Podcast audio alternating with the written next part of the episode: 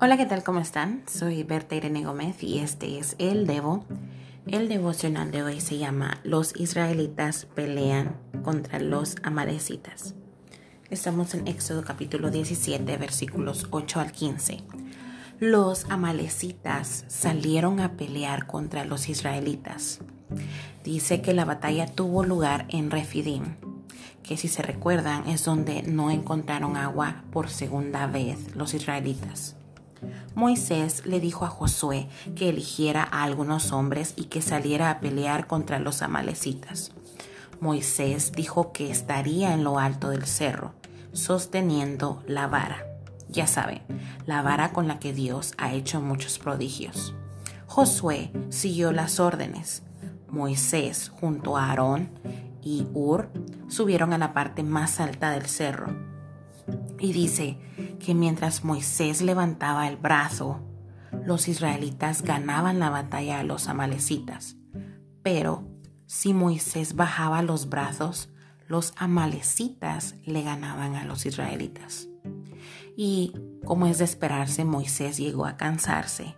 A Aarón y Ur le pusieron a Moisés una piedra para que se sentara y se colocaron uno a cada lado para sostener los brazos de Moisés. Y así estuvieron hasta el atardecer.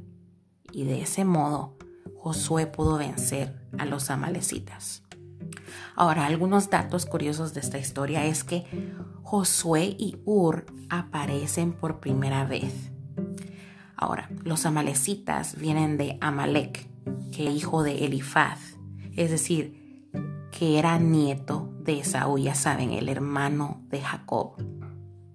Y aunque tal vez Moisés levantaba los brazos en intercesión por el ejército israelita, el texto no explica con claridad el significado de la postura. Ahora, Amalek en hebreo significa morador del valle. Ya sabemos que los valles en la Biblia simbolizan tiempos de dificultad.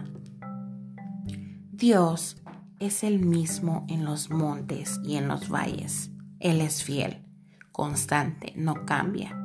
Y Él está con nosotros en todo tiempo, en medio de la batalla, en medio del valle. Él es el Dios de los montes y de los valles. Dios te bendiga. Espero verte en el próximo Debo. Chao.